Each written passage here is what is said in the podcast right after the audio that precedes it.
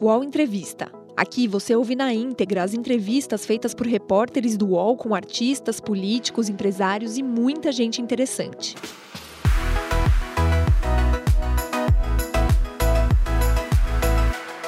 Eu sou Vitória Damasceno, repórter do UOL. Estou aqui com a deputada federal Renata Abreu e presidente nacional do Podemos. A gente acabou de completar 10 meses do governo Bolsonaro e eu queria uma avaliação geral do governo e do presidente Jair Bolsonaro. Olha, o governo tem seus prós e contras. É, com relação à parte política, eu acho que ainda falta. O, o grande desafio é encontrar a referência do governo você sente que está um pouco meio solto, ainda está faltando os ajustes políticos, mas na questão técnica, a boa notícia que eu tenho para a população é que de fato ele não loteou o governo, isso é muito positivo. É, os ministérios não foram entregues a partidos. Antigamente você ia fazer um pleito no ministério para uma cidade que está precisando, se você não era deputada daquele partido, não era atendido. E hoje o critério é técnico. Então isso pode ter um efeito a médio e longo prazo muito positivo justamente porque a politicagem acabou. Então eu entendo que, como todo governo, você tem os seus pontos positivos e seus pontos negativos. Acho que falta só um ajuste na política e, e tem tudo para o Brasil andar. E nesse ajuste na política, você se refere a uma articulação do governo com o Congresso? Como que você avalia essa articulação hoje? É, é, o Congresso ter uma referência de quem fala pelo governo. O que a gente sente é que não tem ninguém de fato empoderado pelo presidente da República. Então, até no plenário, muitas vezes a gente fica perdido. O governo orienta de um jeito, o partido do presidente de outro. Então, você não sabe de que forma conduzir é, o processo ou o que, que de fato o governo está buscando. Porque é importante o parlamentar entender aonde o governo quer chegar para a gente, que é um partido independente, poder avaliar se estaremos na mesma luta ou se discordamos da luta. E para isso é importante entender o porquê das decisões do governo. E o Bolsonaro ele teve uma primeira grande vitória na Câmara, né, que foi a aprovação da reforma da Previdência. Agora isso avança no Senado e alguns críticos dizem que o governo perdeu as rédeas, que, essa, que a reforma avança sozinha no Senado e, tá, e o Senado está aprovando isso por si só. Você concorda com essa avaliação? é aquilo que eu falei. Como o governo está sem uma referência empoderada, o ponto positivo disso é que o Congresso assumiu uma responsabilidade. Então, o que antes ficava muito no fisiologismo, nas trocas, nas negociações, como não tem essa sinalização do governo, que é positivo para o país, o Congresso assume uma responsabilidade que deveria ter assumido há muito tempo. Então, a reforma da Previdência é necessária para a retomada das contas, dos gastos públicos, e, e, eu acho que isso avança sim com uma participação pequena do governo, mas com uma grande responsabilidade do Congresso Nacional. E você acha que o Congresso cria uma resistência do governo proposital? Neste caso, não, porque o tema converge. Né? Mas de fato existe uma pequena divergência do Congresso com o presidente da República. Passando essa reforma da Previdência, que provavelmente será aprovada, né? praticamente já foi aprovada, você consegue vislumbrar depois disso quais serão as pautas prioritárias do governo? Porque a gente viu a reforma da Previdência, é uma pauta prioritária, é uma grande vitória do governo Jair Bolsonaro. E aí a gente fala de reforma tributária, tem também a questão do, do embaixador, da sabatina do Eduardo Bolsonaro, mas ainda assim não tem nada, não tem uma grande pauta do governo ainda para o Congresso. Você consegue vislumbrar qual vai ser o próximo passo do governo? Você sabe se já tem alguma coisa ou se o governo está completamente perdido depois da aprovação da reforma? Não, eu acho que o governo está bem ciente de que a retomada econômica é o que vai dar o sucesso de fato do governo. Então, as pautas visam justamente equilibrar a economia. Então, você tem uma reforma da Previdência que visa equilibrar os gastos públicos e a reforma tributária que visa justamente aumentar a arrecadação por meio da simplificação, da desburocratização, do incentivo ao empreendedorismo. O que a gente tem percebido recente pela nova medida do FGTS que ele propôs nos 10% é que existe uma intenção do governo muito clara de incentivar as empresas, os empresários, a retomada do investimento no Brasil e, sem dúvida, o crescimento econômico do país. Essas serão as pautas, ao meu ver, prioritárias do governo. É, mas você acha que a reforma tributária deveria estar num debate mais avançado nesse momento, se é o próximo passo para a retomada do crescimento econômico? Sim, mas como eu disse, o governo entendeu que era necessário dar um protagonismo para o Congresso Nacional, justamente porque ele não quer se curvar é, ao fisiologismo. Então, dentro disso, é necessário ter uma convergência dentro do Congresso. E o debate de uma reforma da, da tributária, ele não é simples. A simplificação de tributos envolve análises de impacto orçamentário em vários entes da federação. Então, não é de fato uma reforma simples de ser feita e que exige muito esforço do Congresso, é, do grupo econômico do governo, para fazer as simulações. Você imagina que a redução de um tributo pode impactar muito nas políticas públicas do governo. Então, eles precisam ser muito bem avaliados, pensados e estudados. E quando a gente fala em reforma, praticamente tudo que vai ser votado é, e tudo que já foi votado, a gente percebeu um protagonismo muito grande do presidente da Câmara, Rodrigo Maia. Queria que você desse uma avaliação da atuação dele, né, principalmente nesses primeiros dez meses de governo Bolsonaro. Olha, o Rodrigo tem mantido uma situação de imparcialidade, ele não tem tomado lado, no meu ver, nem contrário, nem favorável ao presidente da República e ele tem seguido com as pautas que são importantes para o país, dando esse protagonismo ao Congresso. Então eu vejo de forma positiva a atuação dele. É, no meu ver, não houve um enfrentamento direto com o presidente da República, tem se mantido uma cordialidade. Quando a corda esticou, houve um recuo dele. Então, acho que está sendo conduzido bem. Ao contrário do que muita gente está falando, eu acho que tanto o Congresso como o governo está passando um momento, claro, de instabilidade natural do, dos governos anteriores, da política como um todo. As pessoas estão desconfiadas da política, mas eu acho que o caminho natural é de crescimento, é de avanço. As pautas têm avançado. A própria reforma da Previdência, vários governos tentaram emplacar e não conseguiram. Pela primeira vez, a gente está avançando na reforma da Previdência. Então, acho que tem um futuro pela frente bom, promissor para o Brasil. Entendi. E quando a gente fala de. É, você falou muito do corpo técnico, que é um corpo muito positivo. Quando a gente fala de outras pastas, por exemplo, a pasta da educação, é, a pasta das relações exteriores, que são pastas um pouco mais polêmicas, como que você avalia, por exemplo, a atuação da ministra Damares Alves, que, que é a pasta de Mulheres, Direitos Humanos e Família? Olha, eu ia até citar, antes de falar da Damares, a questão da educação, que eu acho que essa é uma pasta crítica. Essa é uma pasta que eu não estou vendo grandes avanços e isso me preocupa, porque uma das nossas bandeiras, inclusive, é a educação como ferramenta de transformação social para um país, para um avanço, para o avanço de um país. E esta pasta, de fato, eu não estou vendo avanços, é, principalmente pela guerra ideológica que se criou há muito tempo no Brasil. Então, é, muito se atribuiu à educação e o presidente encampou essa briga, desidratou as universidades federais e eu acho que isso é um retrocesso para o Brasil.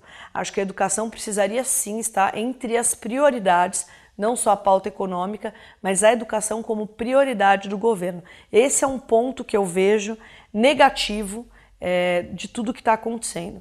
Entendi. E é, a pasta da, é. da Damares. e a pasta da Damares também, ela acaba assumindo pontos polêmicos de valores, que eu acho que são questões muito pessoal, muitas vezes, e, e, que vai acabar assumindo uma diretriz ideológica de um dos campos, que é o da direita. Então, eu acho que todas as pautas, para elas terem é, legitimidade, precisa ter a participação de ambos os lados. Precisa ouvir, precisa participar, precisa cuidar, precisa dar atenção para pontos de vista diferentes. Ninguém é dono da razão. O que existem são opiniões diferentes e elas precisam ser respeitadas. Eu espero que a pasta avance nisso também. Entendi. E a gente vê muito a participação de, além de, dessas questões ideológicas, de questões religiosas no governo Bolsonaro, né? Isso, inclusive, tem impedido que pastas como da educação, de direitos das mulheres avancem, né? Enfim, isso tem permitido os retrocessos que você se referiu. Como que você avalia essa, digamos, intromissão da religião no governo Bolsonaro? Eu não acho positivo em que pese as pautas do Congresso, se você observar dos projetos de lei e tal, tem tido, é, é, não, não tem avançado nessas questões. A questão ideológica ficou, de fato, no Congresso estabilizada, não se discute essas pautas. Mas no governo, nesses dois ministérios em específico, ainda está presente muito essa questão. E eu acho que isso não vai ser bom para o país. Nesse ponto, eu discordo. Entendi. E como que você avalia as relações exteriores do governo Bolsonaro? Olha, só o futuro dirá. Mas eu acho que é natural que quando você tem um posicionamento muito claro é, da direita, você atrai governos como os Estados Unidos, mas você também afasta outros que têm uma tendência mais de centro, centro-esquerda. O diálogo é sempre importante e eu acho que às vezes falta um pouco mais de diálogo e de equilíbrio nos posicionamentos do governo federal. Mas vamos torcer para que isso mude, que a gente possa ter uma relação diplomática com todos os países, que é importante também para o crescimento do Brasil. E essa relação de, da indicação do Eduardo Bolsonaro a ser embaixador? do Brasil nos Estados Unidos? Nós do Podemos não enxergamos com bons olhos. Primeiro, porque você desvaloriza uma categoria, uma categoria que se preparou, que se formou, que lutou. É, e também é, um, é, é, incoerente com tudo que ele sempre defendeu. É, então eu, eu não vejo de forma positiva, inclusive o Podemos é contra a indicação de Eduardo Bolsonaro é, é, à embaixada. Inclusive o nosso senador Álvaro Dias fez uma PEC é, justamente para valorização da carreira e que situações como essa não sejam permitidas, a indicação de um parente, de um filho para uma embaixada. Então, estamos lutando também no, no, por meio do legislativo para inviabilizar esse tipo de situação que constrange o Brasil. Entendi. É, tá. Agora indo um pouco para o lado do Podemos. O Podemos é um partido conhecido como lava-jatista. Você concorda com essa avaliação? Na verdade, isso foi o que a imprensa colocou. O que nós temos é pautas em comum com a defesa da Lava Jato. Por exemplo, o fim do foro privilegiado, que é uma luta antiga de Álvaro Dias, muito antes da Lava Jato. É, nós temos o fim do foro privilegiado, como eu disse, a, a prisão em segunda instância, as pautas para não tirar o COAF do ministro Sérgio Moro, do Ministério da Justiça, foi uma luta do Podemos na Câmara Federal. Eh, a CPI da Lavatog, enfim, uma série de pautas de combate à corrupção que o Podemos encampou e defendeu em todos os momentos. Então foi natural que se identificasse o nosso partido como um partido que defende a Lava Jato. E de fato defendemos. Entendi. E recentemente, é, falando um pouco dessa CPI da Lava Toga, o Podemos, alguns militantes do Podemos, é, encamparam juntos com movimentos como Vem Pra Rua, é, e movimentos que eram associados à MBL, etc., que agora fazem uma autocrítica em relação ao impeachment da Dilma, em relação a diversos fatores que encamparam as jornadas de junho de 2013, é, se associaram a esses movimentos. Que avaliação você faz disso, de movimentos como esse, e as, se associarem ao Podemos? Nós somos muito favoráveis a todos os movimentos, seja ele da direita ou seja ele da esquerda. Inclusive, quando o Podemos foi fundado, foram mais de quatro anos de estudo, entendendo o que é essa nova sociedade, que é uma sociedade conectada e que se mobiliza muito mais em causas, que essas causas podem se identificar com a esquerda ou com a direita, mas que são muito dinâmicas e mudam o tempo todo, mas ela engaja a população a participar. E isso é muito positivo para qualquer sociedade. A nossa geração, os jovens estavam apáticos com relação à política. Quando você ia falar de política na mesa de bar, você era chata, você era ruim, e agora não. Agora os debates estão na mesa do bar, dentro das casas, nas escolas, e isso é promissor para o futuro de qualquer nação. Então, os movimentos precisam ser incentivados, e inclusive o Podemos se denomina como um partido-movimento porque reunimos causas, inclusive que, inclusive que mudam o tempo todo, que nós acreditamos ser boas para o país. Certo. É, enfim, voltando um pouco para essa questão da Lava Jato, né? A Lava Jato teve o que muitas pessoas, enfim, e a imprensa também avaliou como algumas derrotas no Supremo Tribunal Federal, né? E que podem desencadear ainda outras anulações de condenações. Uma delas foi do Ademir Bandini, ex-presidente da Petrobras. Como que você avalia isso? Você acha que isso pode prejudicar a Lava Jato e assim e de, certa forma prejudicar também a imagem do Podemos por ser associado à Lava Jato? A imagem do Podemos não, porque a nossa luta não acabará. A Lava Jato é um patrimônio do Brasil e ela foi essencial e é essencial para passar limpo esse país. A corrupção ela não gera simplesmente assalto aos cofres públicos. É um assassino em massa, é um assassinato em massa. Pessoas morrem nos postos de saúde porque o dinheiro é drenado da saúde pública, da educação. Então, a Lava Jato precisava avançar. E, de fato, infelizmente, o que a gente tem visto no Brasil é um retrocesso. Você vê interceptar um ministro da Justiça, tentar descredibilizar a Lava Jato e a gente sabe qual é o intuito disso: é não combater a corrupção no país. Mas a nossa luta vai continuar, porque mais do que nunca o sentimento de justiça e de punidade está presente no coração de cada cidadão brasileiro e nós estaremos com eles, com cidadãos de bem do Brasil. Você não acha que essa derrota da Lava Jato no STF não é fruto de que houve irregularidades na, no processo? Olha, isso cabe à justiça avaliar e discutir.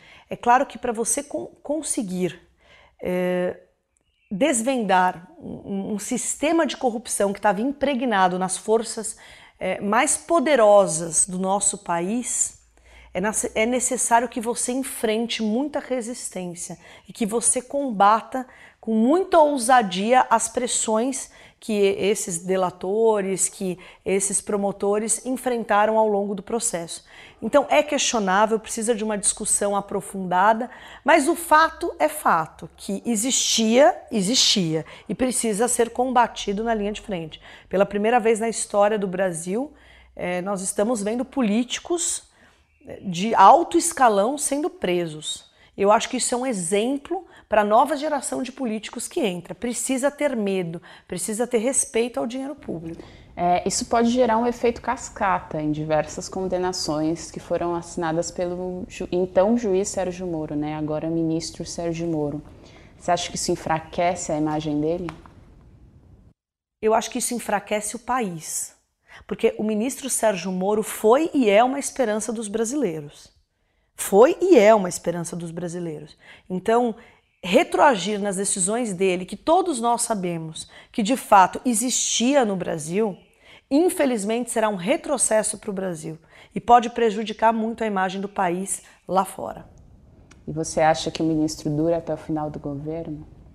Se o presidente da República for um homem sensato, inteligente comprometido com o combate à corrupção, ele fica até o final do governo. Entendi. E o Moro é algo vocês flertam com o Moro, né? O Álvaro Dias principalmente já faz um tempo. E eu imagino que se fosse uma possibilidade o Moro entrar no Podemos, ele tem portas abertas. Se não for isso, você me corrige.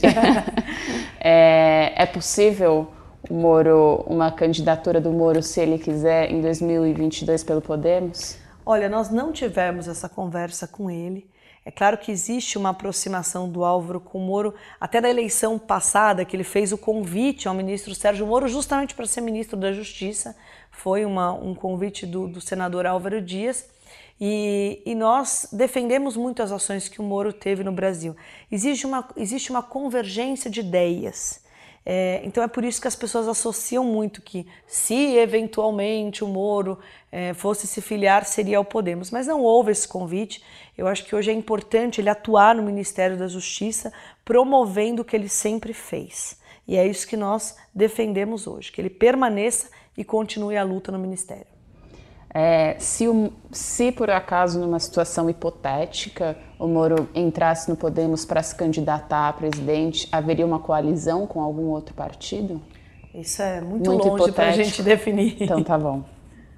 É, agora, vou, continuando no Podemos, mas falando um pouco de você, você se considera de esquerda, de direita, de centro?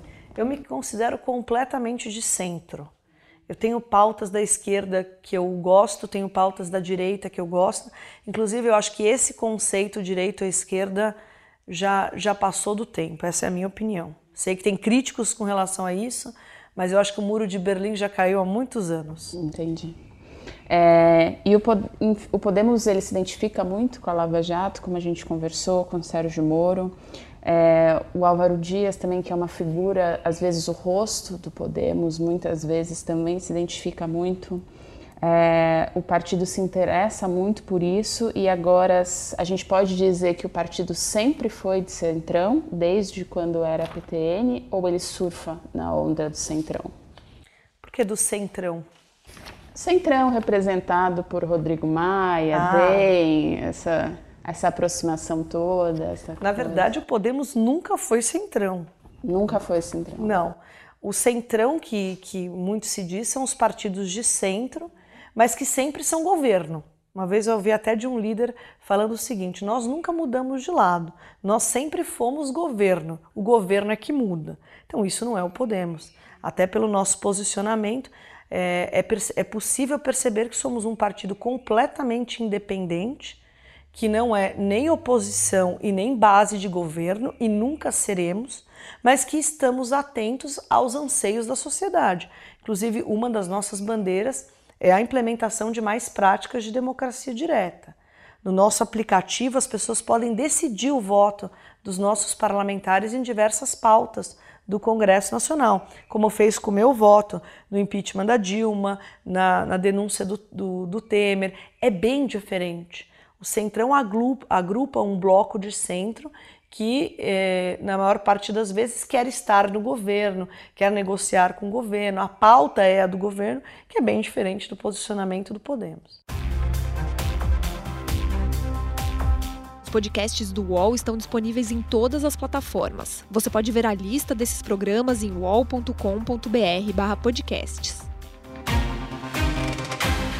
Recebe salário, faz transferência, pagamento, recarga de celular e até empréstimo, tudo sem taxa.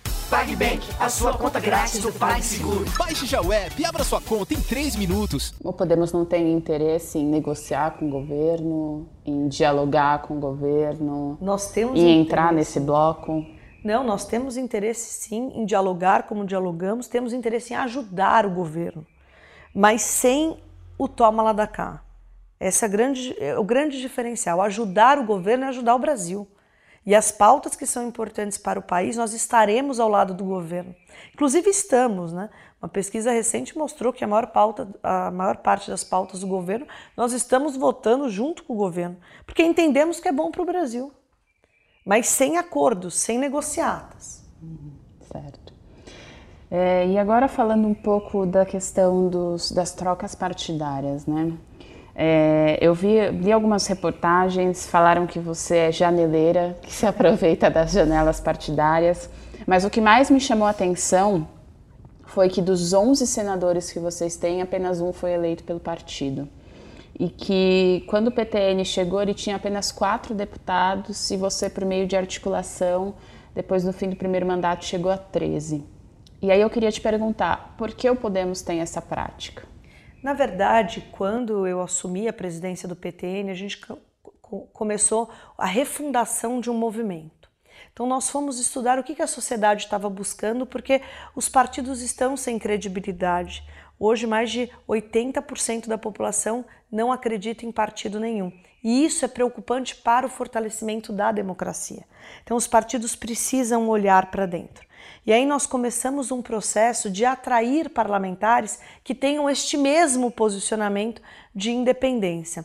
E não é fácil, principalmente na última legislatura, que nós éramos um partido muito pequeno. Nós tínhamos um, um, tamanho de tempo de televisão, de estrutura, de quatro deputados federais. E chegamos ao final da legislatura com 17 deputados, cinco senadores, três candidatos a governo e um candidato à presidência da República. Então, quando você fala, ah, nós elegemos um senador, foi justamente por isso. Talvez nós não tivéssemos tamanho em estrutura, em tudo, nem para eleger um Mas o sentimento foi tão grande de mudança que nós superamos isso. E hoje o que, que aconteceu? Muitos parlamentares com esse perfil, que não tinha na última legislatura, entraram no Congresso Nacional. E aí é natural que, diante dos nossos posicionamentos, eles se identifiquem com Podemos. Acontece um fenômeno no Senado que é de uma atração natural. Esses senadores não vieram para o Podemos por cargos, por dinheiro, por projeto de poder, de querer se juntar para negociar com o governo, mas porque existe uma convergência de ideias. São parlamentares independentes que estão preocupados com o Brasil e que se unem para ganhar força para um projeto maior, para ter força para dar voz à luta que eles não conseguiam ter individualmente nos seus partidos. Esse fenômeno demora mais na Câmara porque não tem a janela partidária como tem no Senado. Então, naturalmente, na próxima janela partidária, esses parlamentares independentes tendem a convergir numa única agremiação partidária. Eu acredito que é o Podemos. Entendi. Mas então não é você que vai atrás deles, não é, não tem ninguém do Podemos que está atrás dele, porque o que eu entendi é isso, é que vocês têm realmente uma prática de buscar parlamentares para migrar para o Podemos. Isso não acontece? Não, o que nós temos é muito diálogo e muito respeito às opiniões divergentes. E isso naturalmente na Câmara, que você faz amizades, e no Senado, se propaga. Hoje, hoje, o crescimento do Podemos é inverso. As pessoas buscam por convergência de ideias. E isso vai acontecer, é um processo natural. E, e, como que você mantém uma unidade programática num partido que tem pessoas que vieram de tantos outros partidos? Essa é a nossa grande mágica, porque a sociedade está com muito ódio e as ideologias têm nos dividido. Eu sempre digo: quem não brigou com um familiar nessa última eleição? Difícil. E mais do que nunca a política precisa dar exemplo, que pessoas que pensam diferente podem se amar, podem ser amigas. É necessário um processo de união.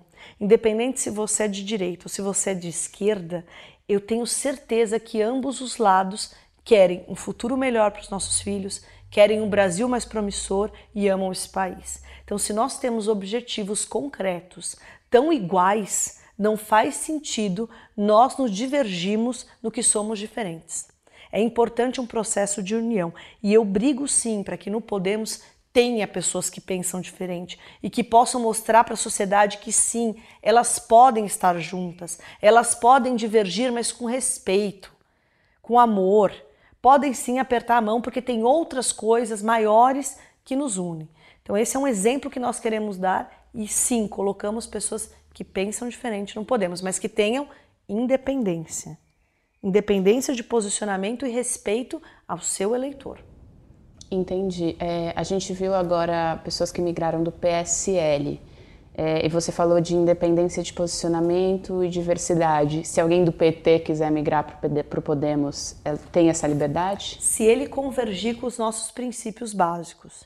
Então, nós temos alguns princípios e valores que não abrimos mãos, não abrimos mão.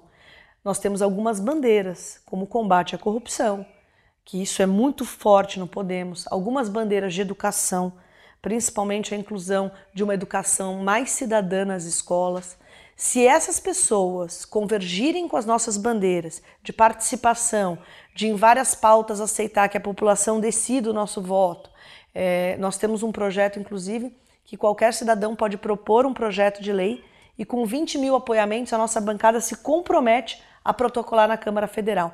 Essa é uma bandeira do Podemos, que já praticamos no nosso aplicativo. Se esse parlamentar convergir com essas ideias, ele é muito bem-vindo ao Podemos. Sendo de esquerda, de direita, e sendo limpo. Sendo limpo, beleza.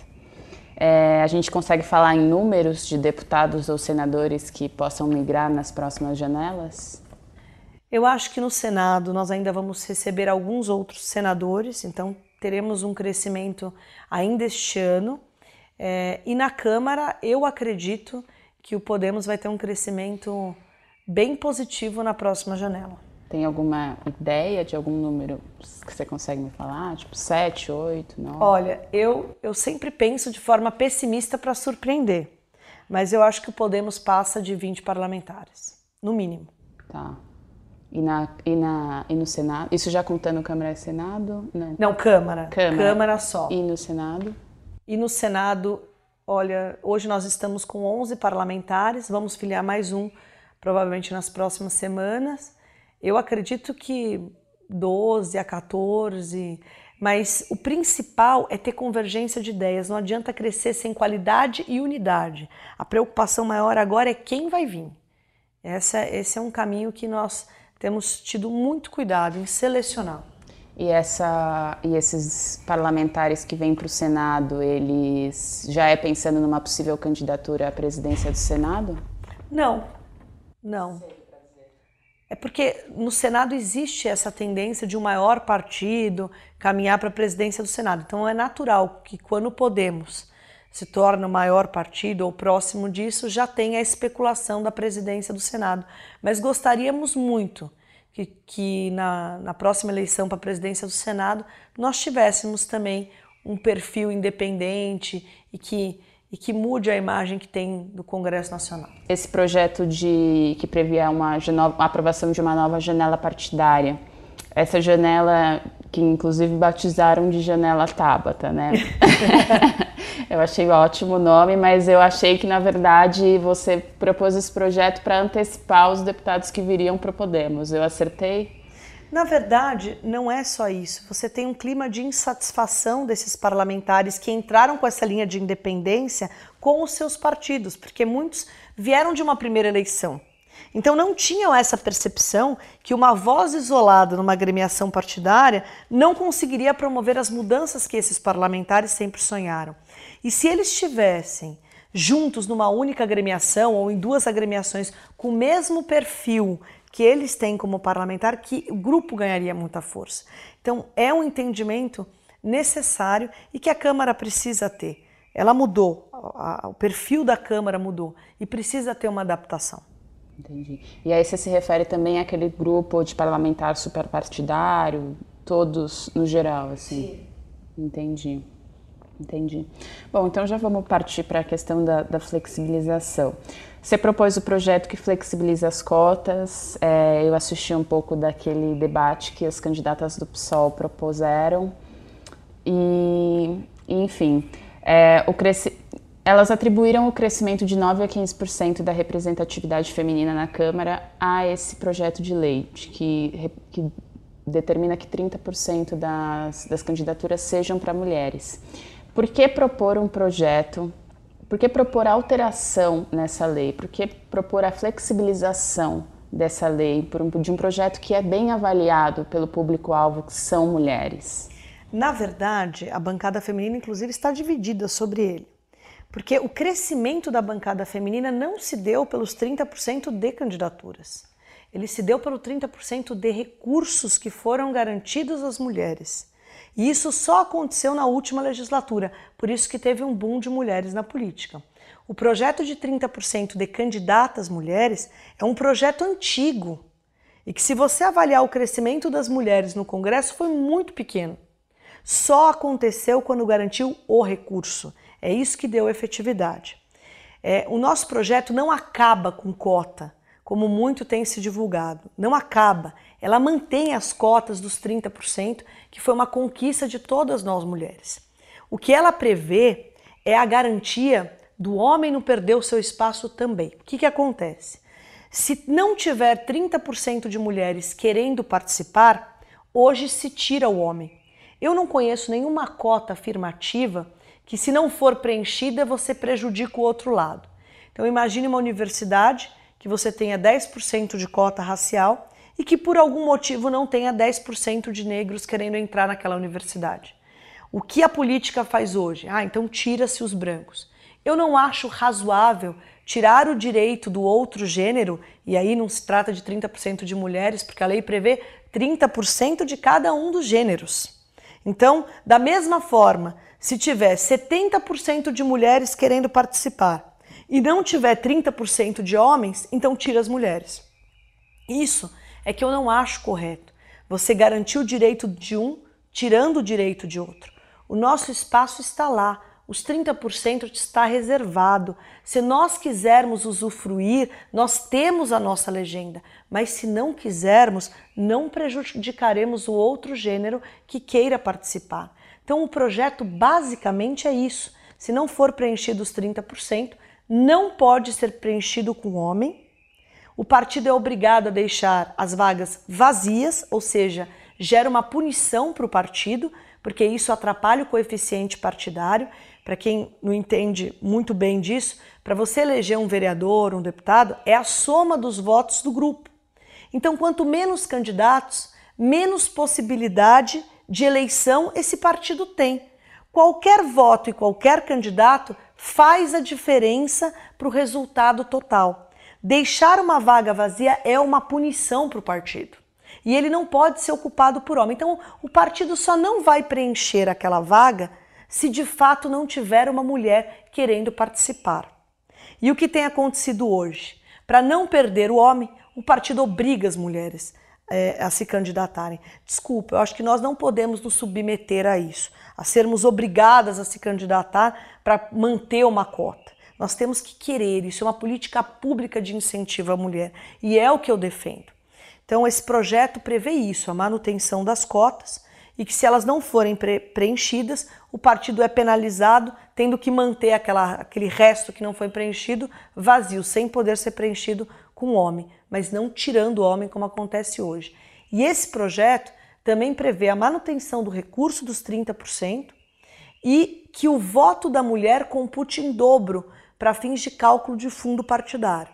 Então, o fundo partidário ele é calculado pela quantidade de votos que o partido recebe para deputado federal. É assim que se calcula. O voto da mulher computará em dobro, justamente para incentivar os partidos a investirem ainda mais nas candidaturas femininas. Esse é o projeto. Um dos principais argumentos quando as principalmente as, as, deputadas do PSOL falam, falam contra esse projeto, diz respeito à representatividade, né? Porque isso pode ir de encontro ao interesse de homens que têm grande resistência à entrada de mulheres no mundo da política. Porque se não é obrigatório que a mulher ocupe a vaga e dá a possibilidade que a vaga fique vaga, você não tem tanta representatividade. Você não concorda que isso dá abertura para que a representatividade da mulher na política? Não, não porque quem fala isso não conhece construção partidária. Como eu te disse, qualquer voto, qualquer candidatura faz a diferença no coeficiente partidário. E, e o que existe de fato nos partidos, por isso que a cota dos 30% ela é importante. O que existe não é uma distinção de homem e mulher. O que existe nos partidos é uma distinção de quem tem voto e quem não tem, porque eles precisam atingir uma cláusula de barreira. Então é um critério técnico.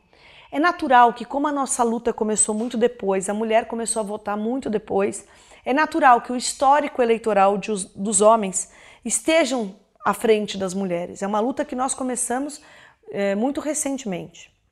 Então, nós acaba, acabávamos ficando preteridas por essa situação, não por sermos mulheres, mas por não termos voto. Hoje, o cenário é completamente diferente. As mulheres precisam estar nesses 30%, senão perde-se os votos para cômputo do, do, do, do, coeficiente eleitoral e os partidos perdem. Então nós temos o nosso espaço, os partidos não vão deixar de colocar mulheres e, e é importante para o parlamento brasileiro avançar na questão das cadeiras efetivas. Essa sim seria uma vitória para nós mulheres. Entendi. Você se considera feminista? Olha, eu acho que qualquer mulher defende o direito da mulher. No entanto, o que é o direito efetivo é uma discussão que se tem. Por exemplo, a questão do aborto. Você tem mulheres que defendem os direitos da mulher, mas que são contrárias ao aborto, e outras são favoráveis. Eu mesma, quando jovem, era favorável ao aborto, até o dia que eu tive meu primeiro filho e que com oito semanas eu ouvi o coração dele na minha barriga. Eu entendi que aquilo era uma vida e que por mais que eu tivesse o meu direito, eu não poderia tirar uma vida que tinha um coração batendo dentro de mim. E aí o meu conceito mudou pela minha experiência de vida. Experiência essa que eu não tinha quando era adolescente. Então, eu acho que a nossa vida e as nossas experiências mudam o nosso posicionamento. Eu não condeno quem é favorável ao aborto e não condeno quem é contrário. A experiência de vida nossa dá aos nossos valores. Então eu defendo os direitos da mulher, mas esse em especial eu acho que é um direito da vida que prevalece. Entendi. É, e como que é ser mulher em uma Câmara dos Deputados composta por homens, em que grande parte das lideranças são homens e que 89,5% dos parlamentares são homens? Eu acho que quando a mulher aprende a fazer a política não igual ao homem, mas igual à mulher, que é com carinho, que é com jeito, que é ouvindo, não tem para ninguém. Por exemplo, os meus projetos de lei tramitam muito rápido, porque o homem não fala não para a mulher. Então, se você tiver o jeito, não for como é um homem de subir na tribuna, de bater, de brigar, mas for com o seu jeitinho, poxa, coloca meu projeto em pauta, ajuda ele a andar, você consegue tudo com os homens. Então, não é fácil, não é, desculpa, não é difícil as coisas caminharem quando você é mulher no parlamento, mas você precisa se encorpar como mulher. E, infelizmente, a nossa referência política muitas vezes é um homem. Então, quando chegamos lá, tendemos a ter a mesma forma de agir de um homem. E aí é o erro que a mulher comete. Nós temos que usar o dom da mulher para fazer a política. Isso é o grande diferencial. Como aceitar os estereótipos. Também. E acho que o crescimento do Podemos se deu também por eu ser mulher. Porque eles se sentem mais confortáveis, ouvidos. Então eles escolhem esse caminho por terem o sentimento da proteção de ter uma presidente mulher. Olha que contraponto interessante. E isso é visível. Materno, talvez. Materno. Mesmo os parlamentares querem ter esse sentimento de proteção. Entendi. E você acha que algo mudou desde que você ficou grávida? Já é seu segundo filho, né? Mas nesse terceiro, nesse terceiro, nesse, nessa terceira gravidez, algo mudou? Piorou? Melhorou? Melhorou. Melhorou? Melhorou. Os enjoos melhoraram. E eu acho que é a primeira vez que eu estou gestante no mandato. É, eu estou preferindo, porque passa mais rápido, né? Então você fica menos ansiosa.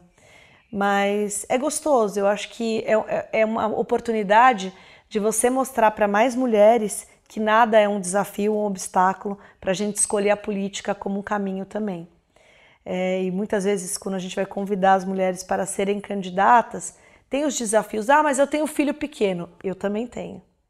Ah, mas eu vou ficar longe. Eu também fico.